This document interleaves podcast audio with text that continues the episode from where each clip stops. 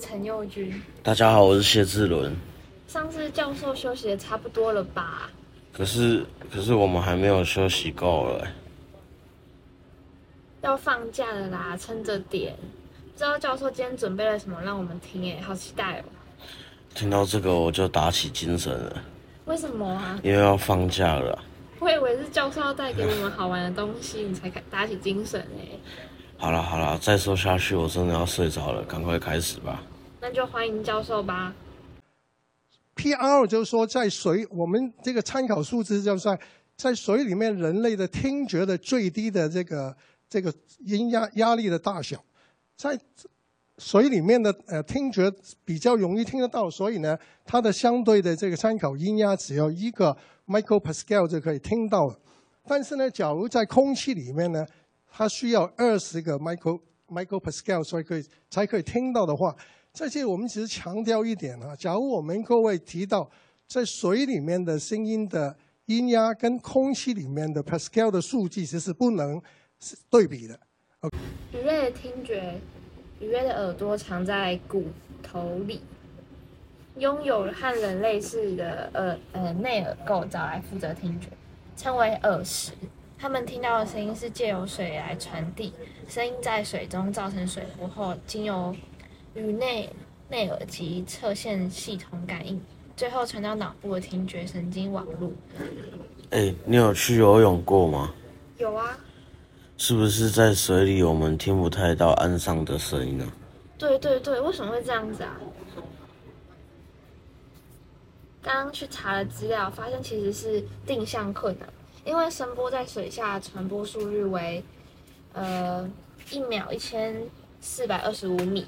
比在空空气中三百三十快得多，也远得多。第二个就是它的语音听力会受影响，人的听力在三米以上的深水中比在陆地上差。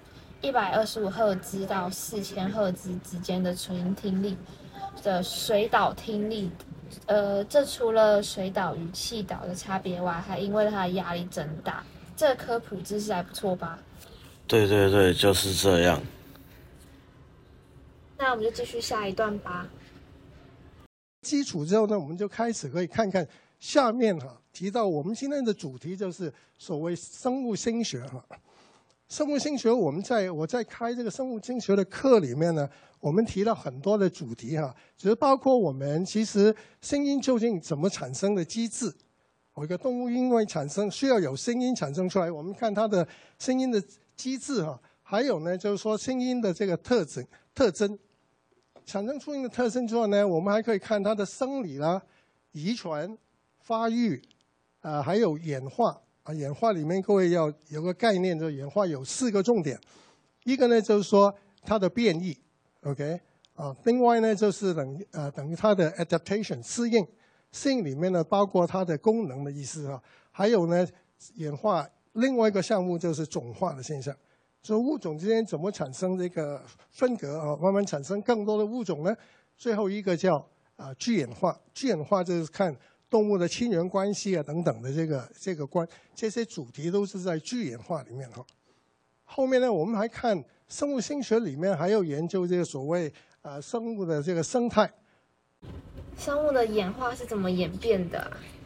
是科学家们估计，人类大约在。距今五百万到七百万年间，从他们与黑猩猩的共同祖先分支出来，其后发展的若干人物人属物种和亚种已告灭绝。这些包括栖息在亚洲的直立人、栖息在欧洲的尼安德塔人、古智人。大约在距今二十万年到四十万年间演变出来。哇，听起来很神秘也很酷哎！那人一定是猩猩演变来的吗？不能是鱼啊、鲸鱼、海豚他们吗？至今都是个谜题，我也好想知道。有人说是亚当跟夏娃产出人类的，有各种说辞。说不定是外星人呢。哎，这也不是不可能呢。这里面呢，它就是我们先今天讲的这个重点就是说声音在这个生态关系里面的一个一个扮演的角色哈。在这个生态学里面呢，有一个呃 behaviorism 的这个重点呢，是看这个学习啊，动物行为的这个呃 b 呃动物行为里面，其实一个重点就是说学习的价值，另外一个呢就是跟这个环境的这个关系啊，还有一个呢就是说呃生物性学里面提到通讯啊，究竟啊声音是怎么样去传输的？还有啊，传输还有声音怎么去干扰啊？互相干扰呢，影响动物的关系。各位注意到，因为我们今天现在讲的大部分都讲 interaction 啊，关系的一个现象。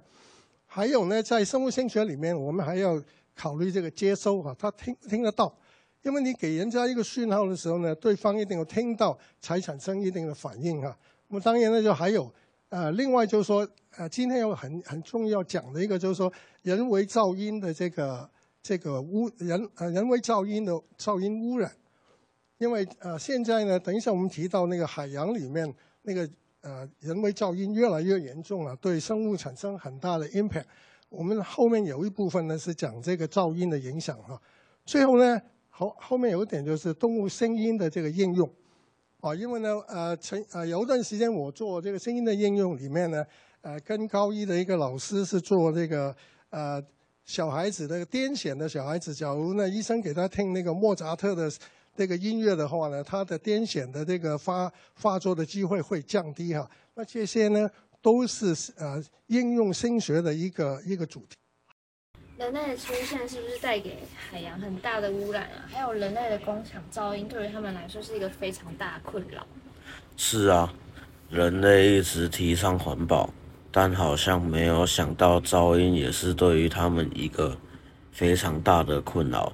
虽然环保这个还是做的没有很好，但一个问题没有解决，又来一个新的问题。世界会不会毁灭啊？这样下去或许会哦，我们的子子孙孙应该会面临这个问题。刚刚去查了一下资料，我们的噪音对于他们来说，到底造成什么困扰？台湾现在推行的离岸风力发电厂计划当中产生的噪音可能会造成鱼类的生理影响，并波及当地赖以为生的养殖渔业。同理，离岸风机的低频噪音也可能会改变周遭海洋的鱼类群聚组成，或豚鲸及其他大型洄游鱼类的啮食行为与呃迁徙路径。这真的是一个大问题。看动物产生声音之后，它有有什么用？大家都很知道啊，就是说简单 summarize 一下，就是说，呃，它是警告对方啦，呃，攻击的时候呢，可能会用声音来伴随这个行为的反应，还有口求偶了。另外就是动物这个活动的 coherence 啊，比方说，呃，等一下提到那个鱼类会发出声音来吸引对方，其他的个体呢，在某一个环境里面进行生殖的这个作用哈。那那我们来看看，呃，抱歉，因为我是海洋出身的，所以我们今天讲的大部分都是啊，动海洋生物的声音啊。我们在这里呢，举一些例子呢，就是说，呃，究竟有哪些海洋生物产生声音呢？对不对？那其实有一些声音是呃符合前面几个的目的的哈，但是呢，有些声音是一个 byproduct，它做某个某一个活动时候产生那个声音哈。那我们来看看那个呃很多螺类了等等呢，它会产生这个声音的哈。另外呢，就是说呃我们有我有一个硕士班学生呢，做一种螺叫射手螺哈。那射手螺的这个，sorry，呃，它呃我们它主要的问呃研究呢，就是说呃人类对那个螺哈吃东西，究竟它螺要花什么多少时间在吃东西呢？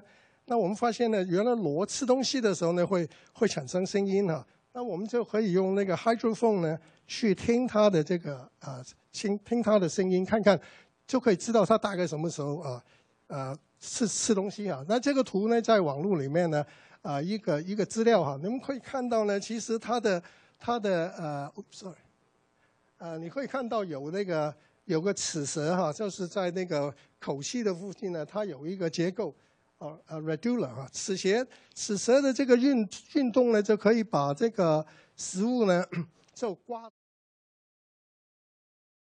这个呃消化道里面泄食，进行泄食的这个行为哈。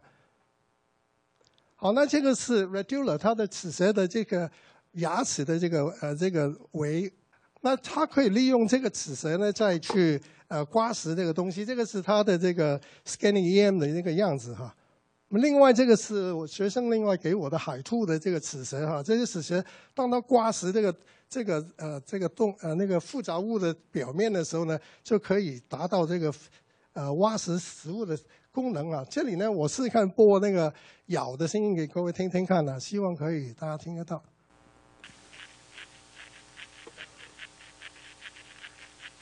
这个声音可以再大一点吗？有没有听到？有没有？这我唱给你听好了。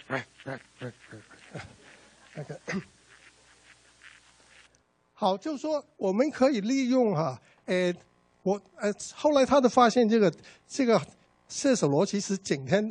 只要有光，它就吃。你关掉那个光之后呢，它就会停止这个 feeling 哈。所以这个是一个很好的这个研究的方法。好，那我们来看看就是枪虾啊。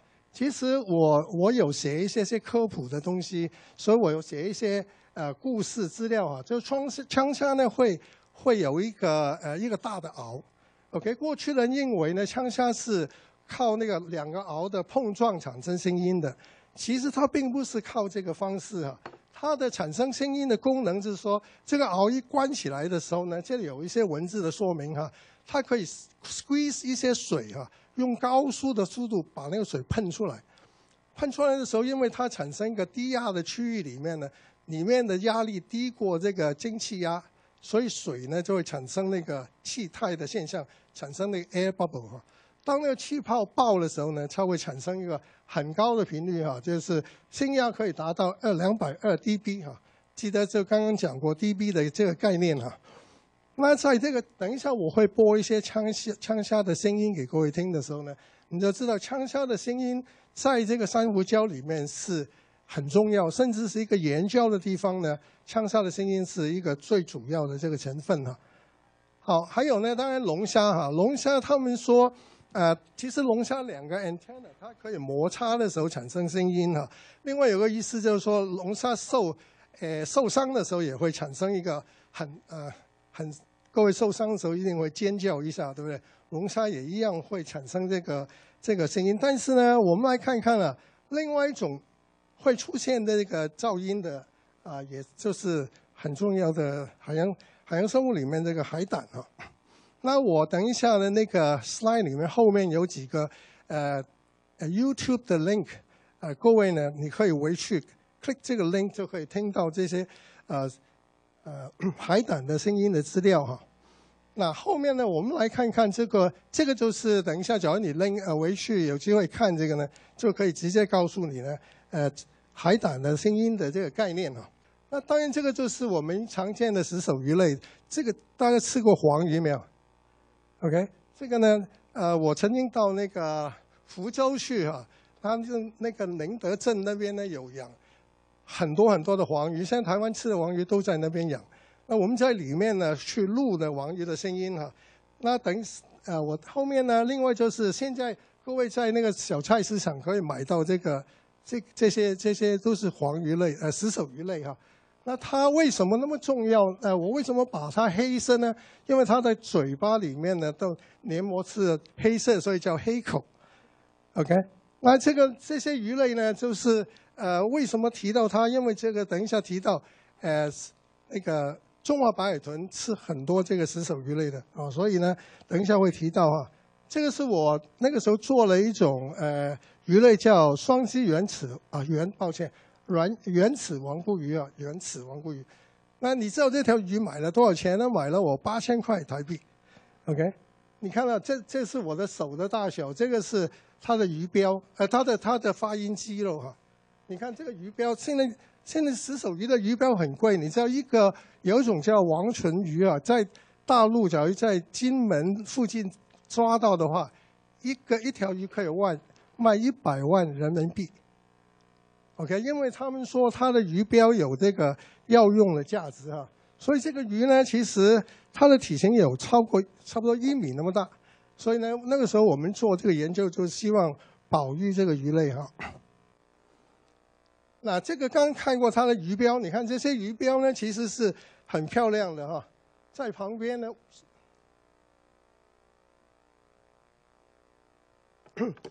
它旁边的这些丝状的结构呢，到现在目前呢，其实都没有人知道它的功能是什么啊。啊，这个也是另外一种呢，它就是也是呃呃石手鱼类，但是呢，你要注意到鱼类呃是呃刚哦抱歉，刚刚的这个是呃这个，这刚刚这种鱼类的它的鱼呃发音机呢，其实是贴在那个体体壁上面，这个称为这个。呃，外外生型的这个 sonic muscle，OK。假如是这个内生型的 sonic muscle 呢，就是那个发音机是贴在这个鱼标上面啊。哈哈哈，教授的后面都讲了好多鱼类，还讲到我最爱吃海胆，我肚子整个好饿哦。话说海胆有叫声吗？海胆的运动是靠透明细小、数目繁多及带有粘性的管足。怎么念？鸡翅来进行的。管足在运动时与海星相似，可以抓紧岩石；而位于底部的棘刺，则是把海胆的身体抬起，帮助海胆随意的运动。它们运动时可以随时。以布袋的方向作为前导，不用转头。我还听说海胆会跑步，哎，超酷的。我肚子也好饿哦。教授好像讲完了，哎。那我们来吃午餐吧。不知道教授会介绍什么鱼类，敬请期待吧。不能吃饭啊，我们要准备第三只 p a c a s e 啊。好吧，好吧，不然要被老师骂了。谢谢大家，拜拜。